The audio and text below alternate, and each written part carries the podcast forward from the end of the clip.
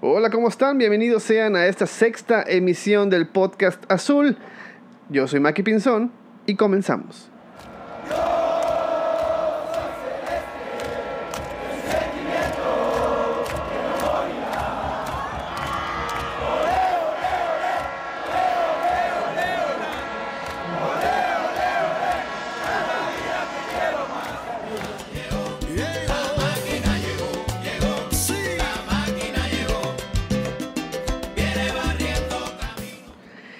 Barriendo y ya no solo el equipo eh, varonil viene barriendo con sus rivales, también el equipo femenil que hace unos eh, instantes se estaba enfrentando al equipo de Atlas, pero antes vamos a ir con la cápsula de mi querida Samantha Azuara que nos habló del equipo femenil.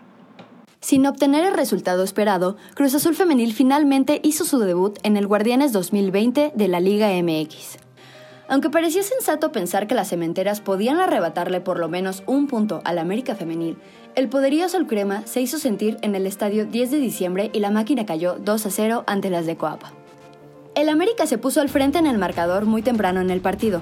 La inactividad le pesó a las jugadoras de Cruz Azul, que entraron dormidas a la cancha y apenas al minuto 8 permitieron la primera anotación, obra de Jennifer Muñoz, quien aprovechó un error defensivo para romper el cero. A partir de la anotación, las dirigidas por Rogelio Martínez comenzaron a defenderse mejor y para la parte complementaria consiguieron controlar el esférico la mayor parte del tiempo, lo que aumentó el peligro en el área rival. Parecía que el gol de Cruz Azul se acercaba, pero JD Gutiérrez, arquera azul crema, se encargó de mantener su portería en cero. Con la frustración de no poder encajar, el cuadro azul se lanzó al ataque y dejó huecos en la zona defensiva lo que las dirigidas por Leonardo Cuellar aprovecharon para capitalizar una mala salida de Carla Morales y al minuto 86 sentenciar el encuentro. Pese a la derrota, la jornada 1 trajo buenas noticias para Cruz Azul Femenil, que contó con los primeros minutos de las delanteras Karime Abud y Paola Espino, que entraron a la cancha en el segundo tiempo y crearon algunas jugadas de peligro, pero quedaron a deber de cara al marco y se fueron sin goles. El otro debut importante fue el de Carla Zempualteca, quien inició en el once titular y tuvo un buen encuentro, haciendo una gran mancuerna con Marilyn Díaz. De hecho, con datos del Centro de Innovación Tecnológica, pudimos ver que Zempualteca fue la jugadora con más pases acertados entre las cementeras. La nota reprobatoria se la llevó la cuenta de Twitter de Cruz Azul Femenil, que en la imagen del once titular enlistó a Carla Zempualteca como Karen, un error inverosímil que no debería cometerse en un equipo que desea llegar a su primera liguilla. Seriedad, por favor. Además, el equipo azul debutó con el uniforme de la temporada pasada, hecho que podría atribuirse a una falta de logística y organización del club con la marca oficial. Con o sin uniforme nuevo, Cruz Azul se medirá este jueves 20 de agosto ante Atlas en el estadio 10 de diciembre a las 4 de la tarde para inaugurar la segunda jornada del Guardianes 2020. Las rojinegras se encuentran en el segundo lugar de la tabla luego de vencer cuatro goles por uno al conjunto debutante Mazatlán. Históricamente las tapatías y la máquina solo se han medido en dos ocasiones, pues en los primeros cuatro torneos ambas escuadras se encontraban en grupos diferentes. Tras un inicio lento, las rojinegras mejoraron sustancialmente en los últimos años y a partir de la apertura 2018 no han dejado de asistir a la liguilla, aunque siempre son eliminadas en cuartos de final. En los duelos directos, Atlas lleva la ventaja con una victoria y apenas un empate.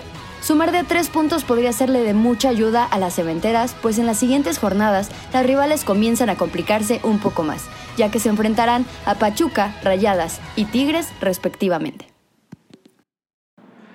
Muchas gracias querida Sam por tu reporte. Y es justo en este momento siendo las 6 de la tarde que nos llega el informe de que el equipo femenil en el estadio 10 de diciembre enfrentando a las rojinegras del Atlas le ganó 4 a 1 en su, en su partido correspondiente a la jornada 2. Los goles los hicieron eh, Carla Zempoalteca al 12 y al 25, Adriana Iturbide por parte del Atlas puso el descuento al 26 y Karime Abud al 31 y Paula González al 41 cerraron el 4 a 1. Todo esto en el primer tiempo. Eh, reportan que eh, aprovecharon muy bien las jugadas a balón parado. Y pues bueno, ahí está el primer triunfo del torneo para las azules. Y con esto nos vamos a escuchar el resumen del juego de Cruz Azul versus Juárez. Partido correspondiente a la jornada 5 del torneo Guardianes 2020, el Cruz Azul recibiría a los Bravos de Ciudad Juárez en el recién y mal iluminado Estadio Azteca después de cinco meses de inactividad.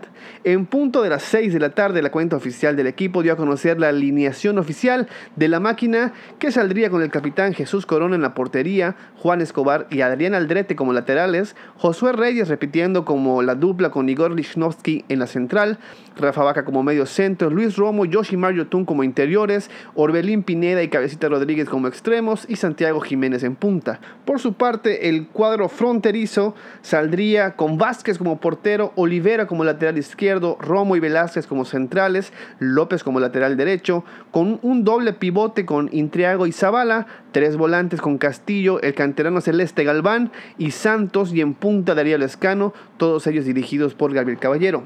Y así el árbitro Jorge Antonio Pérez Durán pitaría el inicio del encuentro en punto de las 7 de la noche. Segundos habían transcurrido cuando en un saque de banda a tres cuartos de cancha sacaría el lateral derecho de Bravos quedando el balón en la cabeza a Luis López, mismo que peinaría hacia atrás a Jesús Zavala que como puede le devuelve con el pecho el rebote que en una serie de jugadas le queda a Martín Galván que se hace un, hace un esfuerzo para meterse al área, realiza un muy fuerte disparo al primer poste donde Corona rechaza y ese mismo rechazo le queda a Eric Castillo, el cual tratando de acomodar el balón le cede el esférico con el pecho de Darío Lescano, que controla con, eh, también con el pecho, se acomoda y dispara sin recibir incómodo alguno de elementos celestes que se encontraban en la zona, haciendo ver muy mal y con falta de concentración a Igor a Reyes, a Aldrete, pero sobre todo a Rafael Vaca, que acompaña toda la jugada desde el saque de banda, sin presionar, recuperar o siquiera estorbar a los rivales.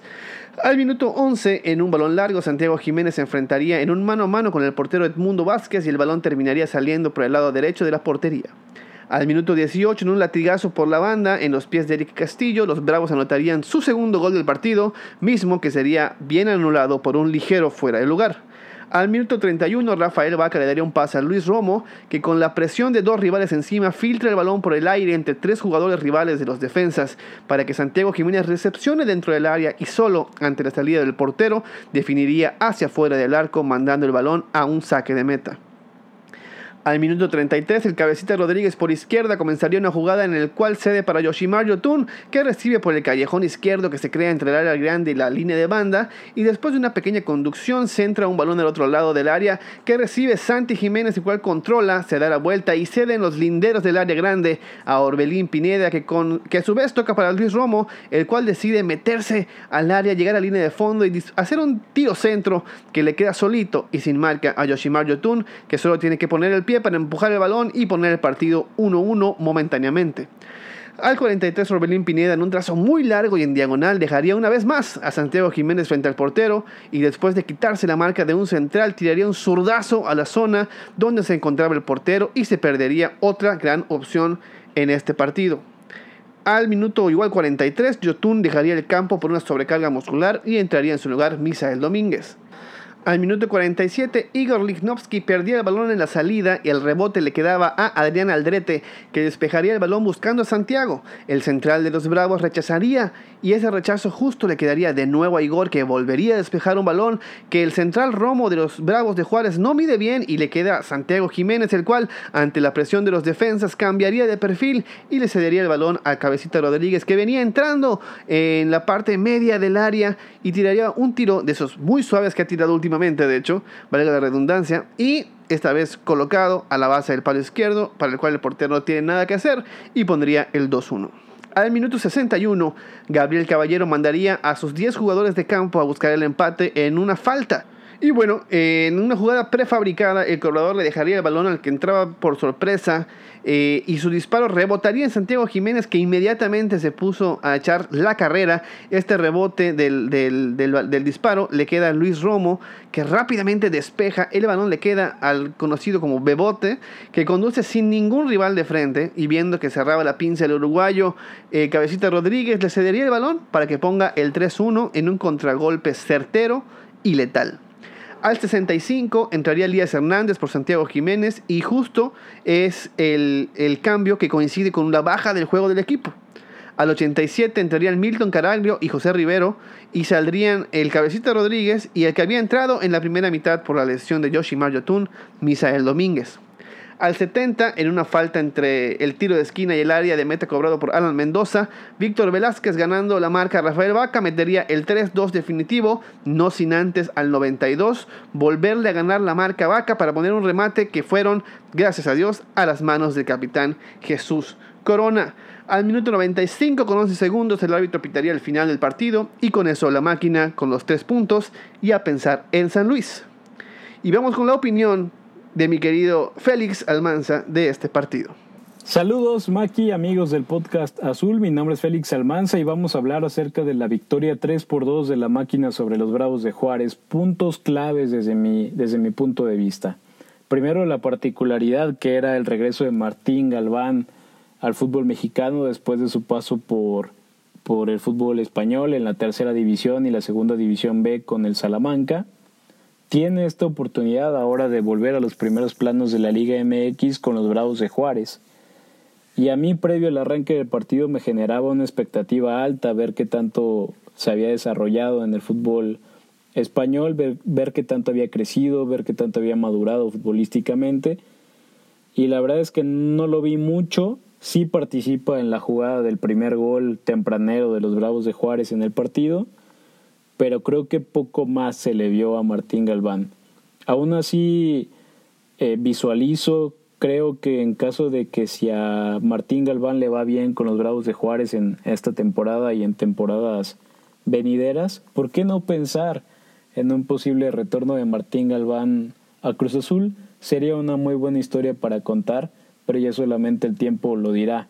Solamente su fútbol lo dirá también si se gana esa posibilidad de ese retorno con la institución que lo vio nacer y con la institución que le dio la oportunidad a temprana edad de debutar de la mano de Sergio Marcarián. También en este partido se llevó muchas críticas a Santiago Jiménez por algunas fallas que tuvo solo frente al arquero. Me parece de cierta forma excesivas esas críticas me parece que Santiago Jiménez es un futbolista que se va desarrollando, que tiene 19 años, que poco a poco va teniendo las oportunidades en primera división, pero que dista mucho de ser un futbolista ya consolidado, que dista mucho de ser un futbolista ya hecho y derecho como futbolista de primera división. Y sí me parece que le exigimos como tal, y sí me parece que también se le exige un poco con la, con la camiseta, con el apellido que trae en la camiseta me parece que se le exige un poquito de más por el apellido que trae y está bien, creo que eso es una, una cruz que Santiago Jiménez va a cargar en todo este tiempo que, que juegue como futbolista de Cruz Azul. Me parece que siempre habrá quien voltee a ver el apellido y quien recuerde lo que hizo su padre. Pero me parece que Santiago Jiménez en este partido jugó bien, me parece que hizo bien las cosas, encontró espacios, tuvo muy buena movilidad, tuvo dos asistencias. A mí me parece que Santiago Jiménez tuvo un partido muy adecuado y no me parece que las críticas que tuvo después de este partido sean conforme a lo que vimos. Sí creo que estuvo mal que haya fallado eh, por lo menos una de las posibilidades que tuvo frente a, a Vázquez, pero me parece que el arquero de Juárez también achicó muy bien y también tiene mucha más experiencia que Santiago Jiménez en primera división. Entonces yo creo que hay que contar eso, yo creo que hay que decirlo de esa forma. Me parece que Santiago Jiménez también está en un proceso de evolución, también está en un proceso de aprendizaje y que poco a poco va a ir eh, afinando esos detalles. Solamente con el tiempo no es, insisto, un futbolista que ya esté hecho.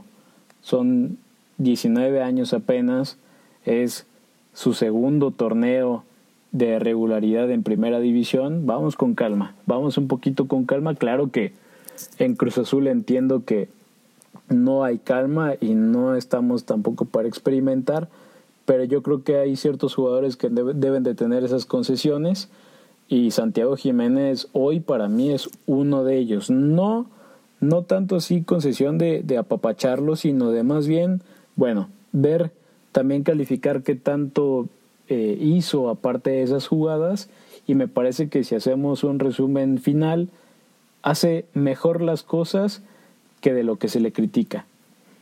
Creo, desde mi punto de vista. En cuanto a Jonathan Rodríguez, perfecto que haya regresado con dos goles a la senda goleadora. Y me parece que es una lástima que Yoshimar Yotun salga nuevamente lesionado. Otra vez lesionado el peruano que carga mucho con este tipo de situaciones, de lesiones y se pierde mucho, se corta mucho el ritmo de su progresión en el equipo por cuestiones físicas, por cuestiones musculares. Creo que, creo que es un futbolista que, que aqueja mucho de esto y termina cortándole, me parece que una progresión que venía siendo buena, en este caso para Yoshi, y que incluso participa en este partido con un gol. Es una cuestión que poco se puede hacer al respecto, pero ojalá que se pudiera trabajar de cierta forma en lo físico con Yoshimar Yotun para fortalecerlo y que no sean las lesiones los que, los que le corten el ritmo al peruano. Este es mi punto de vista y esta es mi opinión para este partido que se ganó frente a los Bravos de Juárez. Muy en específico, hablo acerca de Santiago Jiménez, insisto, me parece que es un futbolista que viene en evolución, que participó bien en este partido y que sí falla, pero vamos con calma. Está lejos todavía de ser un futbolista consolidado para reclamarle como tal. Muchas gracias, querido Félix. Muchas gracias por tu reporte. Y como cada semana ya está aquí mi invitado, el invitado eh, de la familia tuitera de Cruz Azul con el que vamos a analizar y a platicar sobre este partido. Ya se encuentra con nosotros mi querido Aldair. Mi querido Alda, ¿cómo estás? Muy bien, mi querido Maki, ¿y tú? Bien, bien, aquí de costa a costa. ¿Estás en Monterrey ahorita? Es correcto, aquí estamos. Perfectísimo. Estamos Pero encerrados el corazón, el corazón sigue aún en la Ciudad de México. Siempre. Eso no va a cambiar. Perfecto, papá. Oye, mi hermano, eh, ¿cómo viste el partido de eh, Cruz Azul el fin de semana? Pues bien, en términos generales, me sigue sin gustar eh, Romo en, la, en esa posición que lo pone Siboldi, aunque parece que lo hace bien, pero no me tiene de gustar y siento que el partido tuvo un antes y un después con la entrada de Misael. Ok. O sea, Misael entra entra en el, en el primer tiempo en sustitución de, de Yoshimar Yotun. ¿Y tú crees que a partir, a partir de eso se, se, se, notó diferente el equipo, no? Sí, eh, Misael, mm, yo sé que muchos lo quieren, eh, incluyo, pero creo que es un tipo que rompe, o sea, no, no, es, no es un tipo que tenga un sistema o, o sepa jugar mediante un sistema, creo que es alguien que te rompe todas las líneas, es revulsivo, 100%. Entonces creo que a partir de ahí el equipo se vio mucho más suelto y Santiago también ayudó mucho. Eh, sus movimientos de Santiago fueron muy buenos. Entonces este creo que los esos tres de arriba fueron junto con, digo, Orbe, ya sabemos que es garantía, fue lo que más me gustó de, del partido. Perfectísimo. Eh, los cambios, los cambios de Ciboldi, eh, la formación, que, los goles, ¿qué, te parecieron? Mm, no me gustó el cambio de, de Ciboldi de sacar a Misael. No lo entiendo. O sea, entiendo que use un tipo que tal vez no sea para partidos completos creo que sí es un tipo, Misael es muy es más revulsivo, eh, es para cambiarte eh, lo que es muy está volviendo muy sistemático el, el, equipo entonces ese cambio no no, no me gustó eh, yo hubiera preferido otro tipo de cambio este sacar a Vaca meter a, a Rivero este mm, no no sé este, no no me convence. Ese, ese cambio no me convenció. Pero la verdad es que en términos generales el equipo se volvió a ver más sólido. La defensa, Igor, me sigue generando bastantes dudas. Eh, y es que obviamente tenemos bajas ahí.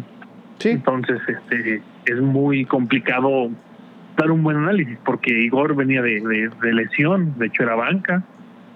Eh, Pablo Aguilar se lesiona. Cata se lesiona, entonces realmente la columna de la defensa ahorita está improvisada. Reyes entró por Cata, es un chavo que se ve bien, que tiene buenos destellos, pero está verde. Y sabemos de la presión que, que representa jugar en Cruz Azul. Ok. Si, si tuvieras que elegir a un jugador, eh, como que el jugador de la jornada para Cruz Azul, ¿a quién elegirías? Orbelín, 100% Orbelín. Es un tipo todoterreno, eh, sabe con el balón, te abre espacios, te genera juego. Estaba entre él y, y Santiago, porque Santiago hizo muy buenos este, movimientos, sí. Muy buenos movimientos, eh, dos asistencias. Y se, pudo, se eh, pudo ir mínimo con, con dos goles. Sí, claro. Eh, es que igual, la inexperiencia eh, le falta definir más rápido porque tiene muy buenos movimientos, pero tarda demasiado en definir. Entonces, por eso creo que está un pelín abajo de, de para mí, el jugador del partido, Orbelín. Ok. Y el, el domingo, eh, por la tarde-noche, nos enfrentamos contra el equipo de uno de los técnicos eh, que dividen muchas, muchas emociones y sentimientos dentro de Cruz Azul. Algunos lo adoran, algunos creen que no se valoró y otros, eh, en los que me incluyo, eh, les reprochamos mucho sus decisiones y su actitud la final contra el América. el, el Atlético San Luis de Memo Vázquez. ¿Cómo crees que se va a plantear el partido? ¿Cuáles crees que sean las claves de ese juego? ¿Y tu pronóstico para el partido? Yo creo que ganamos 2-1, 3-1. Eh, Memo Vázquez es un muy buen DT. Para mí, de lo mejor que ha estado en Cruz Azul. Sí, yo soy de los que dicen que no lo valoraron. Lo sé, lo sé, pero eso lo comenté. sí, o sea, creo que ahí fue más de jugadores que de DT. Pero bueno, eso no es el, no es el punto. Será, será otro tema de, discusión algún día. sí, algún día. Pero regresando al partido, eh, ya conocemos todos a, a Memo, sabemos del orden y tiene muy buenos jugadores, la verdad. O sea, creo que va a ser un partido muy aguerrido, sobre todo en la media cancha. Sí tenemos que ganar eh, esa media cancha. A mí me gustaría que, que Romo jugara de fijo y que a sus los interiores fueran eh, Orbe y me gustaría ver a Rivero. Fíjate que, que, algo, algo que me llamó mucho la atención en el partido contra Juárez es que cuando se lesiona eh, Yotun, la, el que acompaña a Vaca en, el medio campo, eh, más en, temas defensivos, justo es eh, Orbelín y lo hace de una manera muy, muy buena. Inclusive eh, cortando varias jugadas de, de peligro de, de Juárez y, y, creo que, que, este podría ser una muy buena una muy buena idea ponerlo como interior, como dices. Mira, yo sé que Vaca es, es, es el tema de, de los del querido, de odiado o, o este o, amado. mal querido. Sí. O, perdón, odiado o, o amado. Eh, Está bien, lo dijiste bien. sí, ya sé, perdón. Este, para mí es muy, es un muy buen jugador, pero destruyendo. Lo hace muy bien. Pero mucho le queremos pedir que también de buen pase y no lo es. Entonces, el poner fijo a Romo en lugar de Vaca hace que Romo te dé buenos trazos y sabe defender bastante bien. Así es. Rivero y Orbelín por interiores, como tú dijiste el partido pasado, lo hizo muy bien Orbelín, creo que lo puede, que lo puede dar él o Rivero, que tienen, saben también defender muy bien y tienen más idea hacia el frente. Así es. Pues por eso me gustaría eso. Eh, Piojo no entiendo que viene a la baja el Piojo, pero no entiendo por qué no está jugando ahorita. Se habla de, de que es por, lo ponen en la 20 por temas de de, adaptación o de que mejore su ritmo, pero pareciera estar borrado como Borja. Pareciera, pareciera que hay un tema ahí de que no le gusta, ¿no? Al, al, técnico. justo, justo eh, comentó en el, en el, transcurso de la semana Ciboli que, que uno, que la decisión de, de Misael de sacarlo había sido una decisión técnica y que el no darle minutos a, a Borja era simplemente porque no estaba, que habían mejores jugadores en su, de mejor, de mejor estado, ¿no? Mejor estado físico. Y, y luego y viene la pregunta que te iba a decir. Eh, si de ti dependiera el poner eh, titular a, a, Elías Hernández, ¿le seguirías dando la confianza o ya estaría en la banca y aprovecharías esa posición con otro jugador? No, definitivamente estaría en la banca. Eh, cualidades las tiene, pero creo que deben de jugar los 11 que, estén en el mejor momento. Y Elías, Alvarado, no lo están. Entonces, creo que hay mucho material para suplirlos y no se está haciendo. Si Boldi está haciendo lo que muchos criticamos a Pedro, de un equipo de 19, 20 jugadores, hizo, 13, hizo un equipo de 13, 14. Los 11 de siempre y los mismos tres cambios. Pues ya todos nos sabíamos el guion. Entonces, creo que tiene la calidad suficiente eh, en la, materia prima para poder hacer movimientos diferentes y mejorar eh, el equipo. Eh, Borja, está Misael, está el Piojo. Increíble el mismo Milton, está Castro, Cepelini. Está Milton, está Castro. pues Cepelini sí, de ver, desde que yo lo vi, ahí sí le doy la razón de que no, a mí no me gusta. pero sí hay material y lo que no me gusta de Siboldi es que, que sus, sus declaraciones mejor que se quede callado. Sí, de hecho no, es, muy, asertivo con sus con sus comentarios. El, el marcador, ¿cómo crees que va a quedar el partido? 2-1, 3-1 a favor.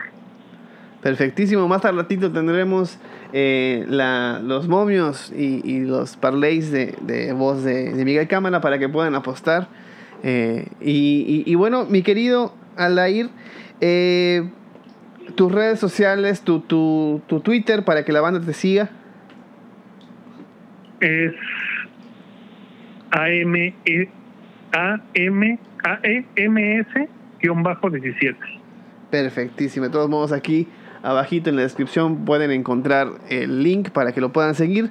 Es un, un, uno de mis grandes, grandes, grandes amigos que el Twitter eh, Cruz Azul me ha, me ha regalado.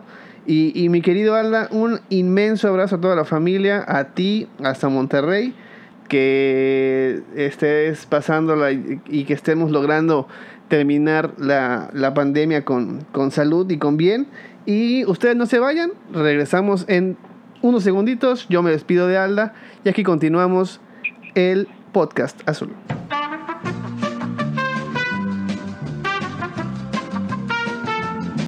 Y amigos, llegó ese momento del espacio cultural e histórico y de conocimiento que nos deja el podcast azul en la voz de Armando Vanegas.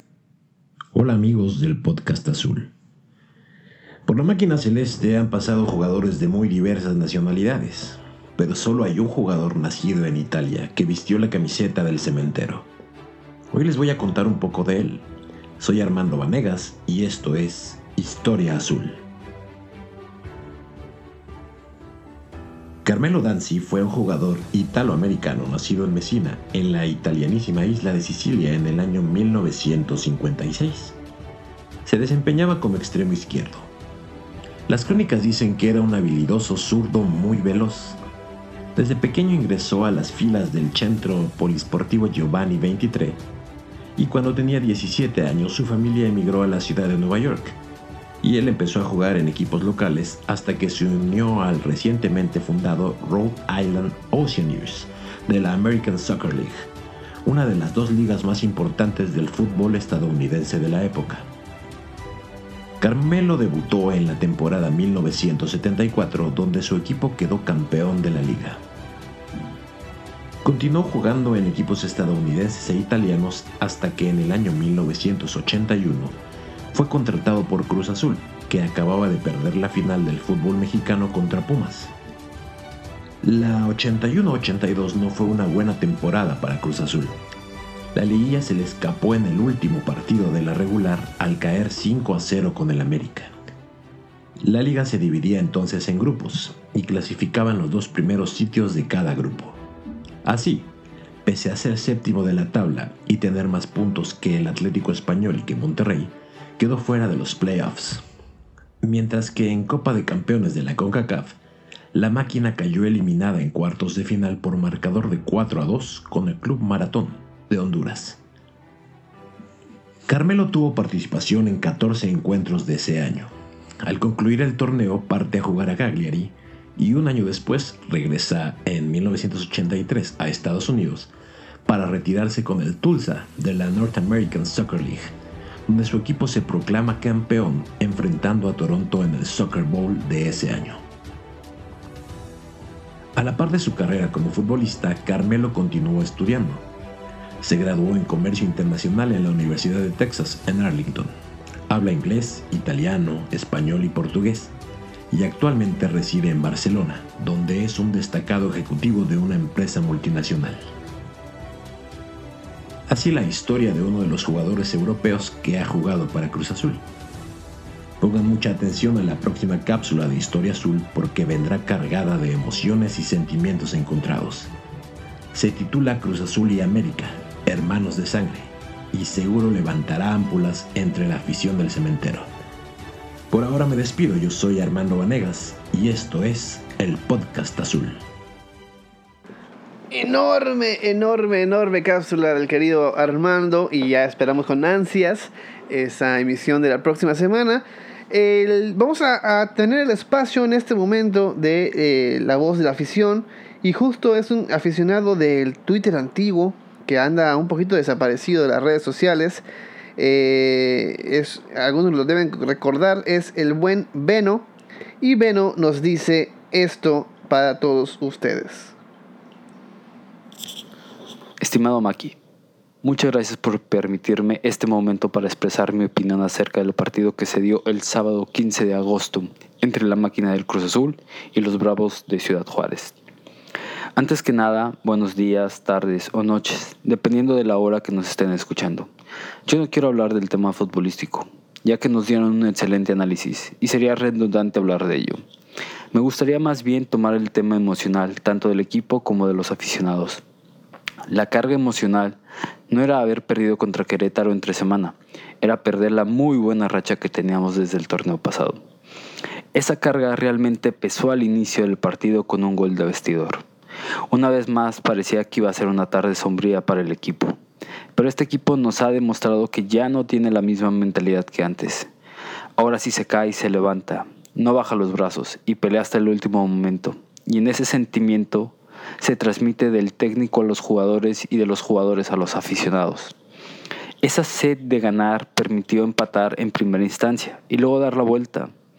Quiero destacar el partido de Santi, que a pesar de fallar al menos dos claras, está contagiado con ese sentimiento y fue parte clave de dos goles. El otro momento que es importante es cuando cae el segundo gol de Juárez. Más de algún aficionado llegó a pensar que nos iban a empatar de último momento, pero no a este Cruz Azul. La expresión de Jesús Corona es el ejemplo claro de que no quiere perder ni empatar ningún partido, quiere ganar todos. En conclusión, me quedo con la actitud que ha mostrado este equipo. Con esa actitud cada día estamos más cerca de la novena. Muchas gracias, Maki.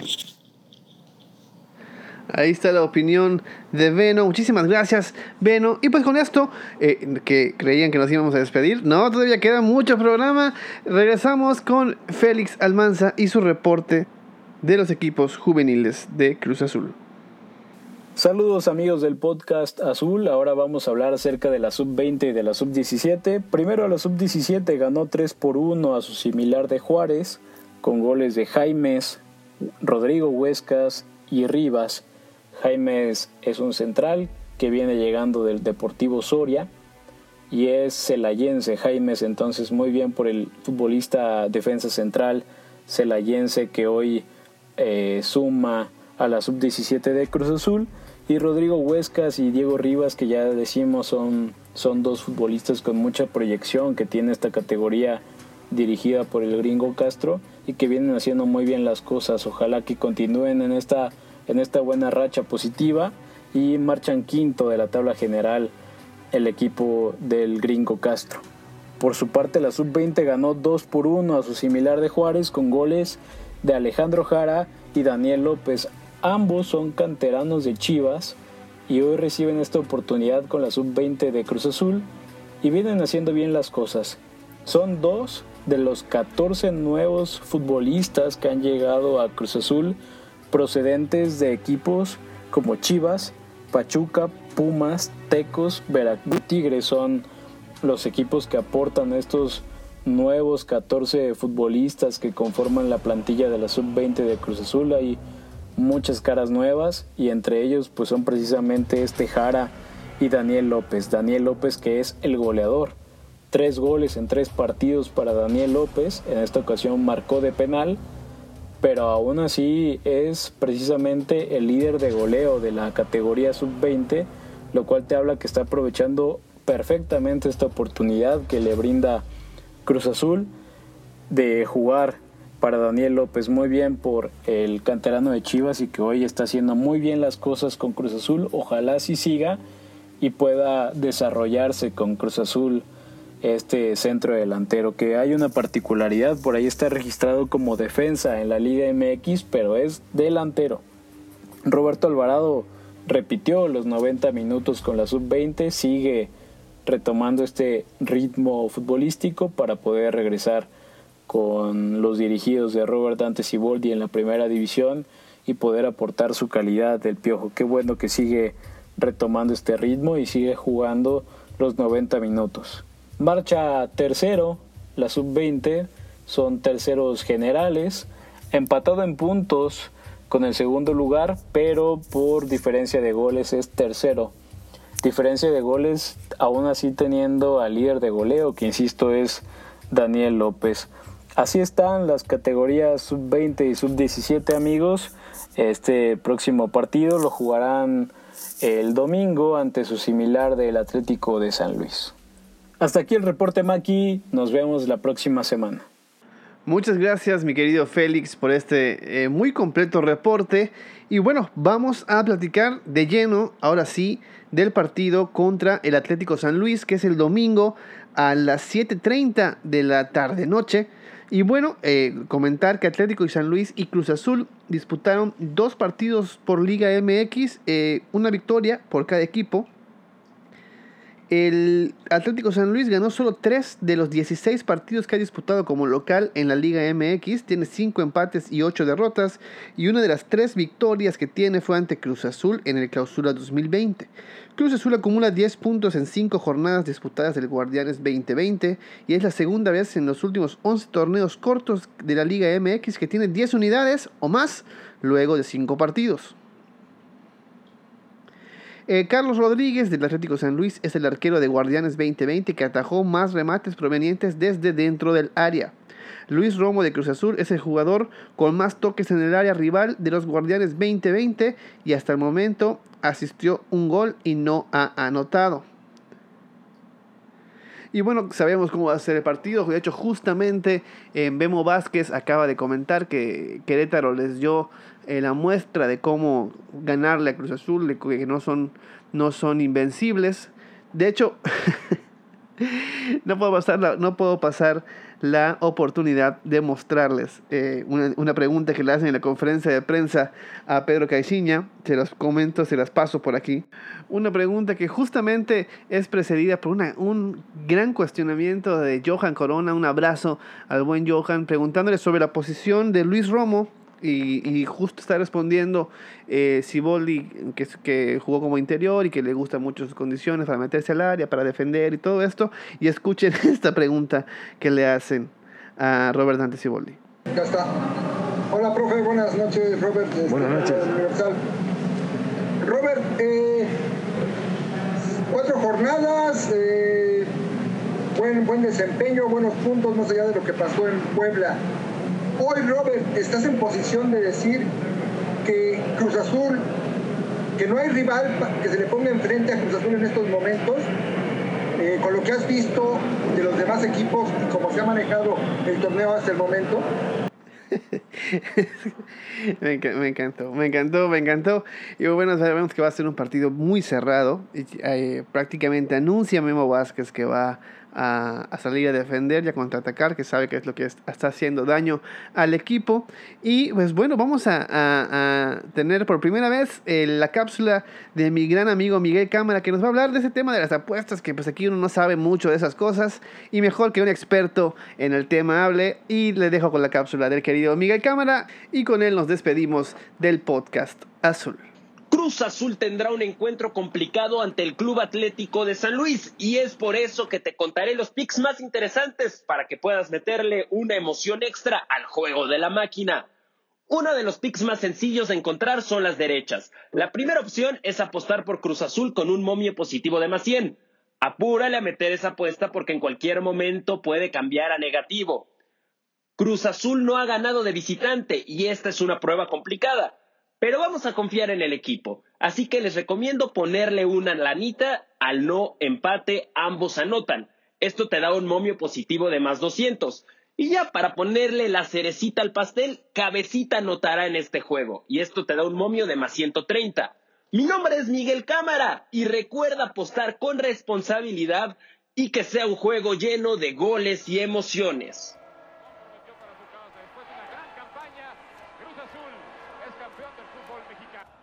Pérez Guevara que silba en este momento. Cruz Azul es campeón. Cruz Azul es campeón. Se acabó. Cruz Azul es campeón. El Cruz Azul es campeón. El árbitro dice se acabó. Campeón. Campeón del fútbol mexicano el equipo de la Cruz Azul.